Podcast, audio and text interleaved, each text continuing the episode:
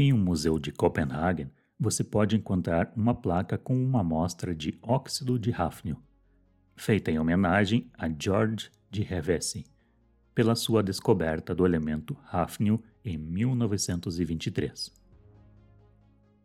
O hafnio tem poucas aplicações na indústria, e uma delas é na formulação de superligas metálicas que podem resistir a altas temperaturas com interesse da indústria aeroespacial. Se você quiser um pouco de hafnio em sua coleção, está com sorte, pois apesar de raro, o elemento custa em torno de 10 euros por grama.